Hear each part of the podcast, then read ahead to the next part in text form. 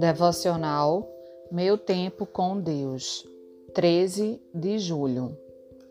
O texto de hoje será Mateus 19, de 23 a 30. Então Jesus disse aos discípulos: Digo-lhes a verdade, dificilmente um rico entrará no reino dos céus. E lhes digo ainda: é mais fácil passar um camelo pelo fundo de uma agulha do que um rico entrar no reino de Deus. Ao ouvirem isso, os discípulos ficaram perplexos e perguntaram: Neste caso, quem pode ser salvo? Jesus olhou para eles e respondeu: Para o homem é impossível, mas para Deus todas as coisas são possíveis. Então Pedro lhe respondeu: Nós deixamos tudo para seguir-te. Que será de nós? Jesus lhes disse: Digo-lhes a verdade. Por ocasião da regeneração de todas as coisas, quando o Filho do Homem se assentar em seu trono glorioso, vocês que me seguiram também se assentarão em doze tronos para julgar as doze tribos de Israel.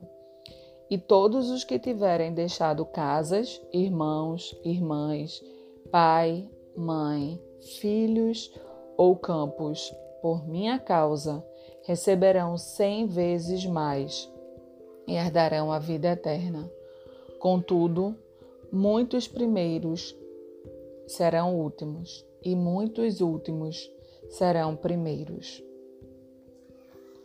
Tema de hoje: É impossível mas Deus pode. O que falamos e declaramos revela muito daquilo que nós somos. A expressão é impossível isso acontecer é muito comum ser ouvida e falada até os dias atuais. Quando dizemos algo nesse sentido, estamos revelando, de certa forma, onde está firmada a nossa fé.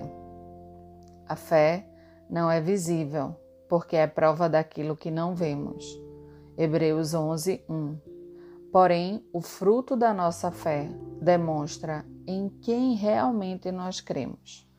A salvação não se dá pelas obras, de forma alguma, mas pela fé em Cristo, que fez o que seria impossível para nós.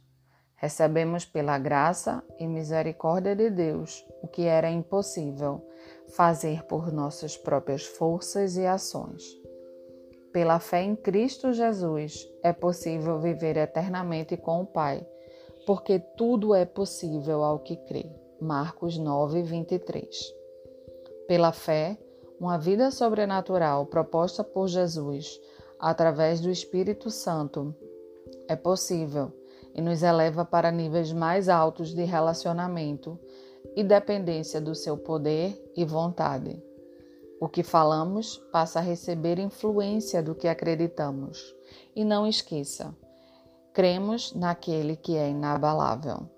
E pela fé que devemos nos posicionar e declarar possibilidades sobre coisas que nos aparecem e a princípio são impossíveis, porque mesmo que não consigamos ver, sabemos que o Senhor é especialista em transformar impossibilidades em eternas possibilidades.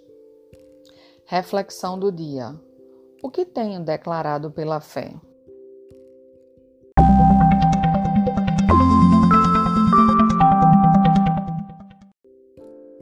A leitura bíblica sugerida para a Bíblia toda em um ano.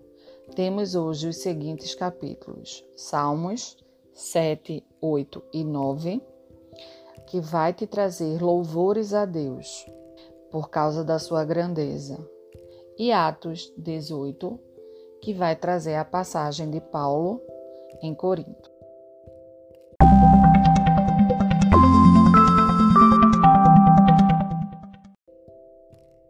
Não deixe de ler esses capítulos, compartilhe esse devocional e até a próxima.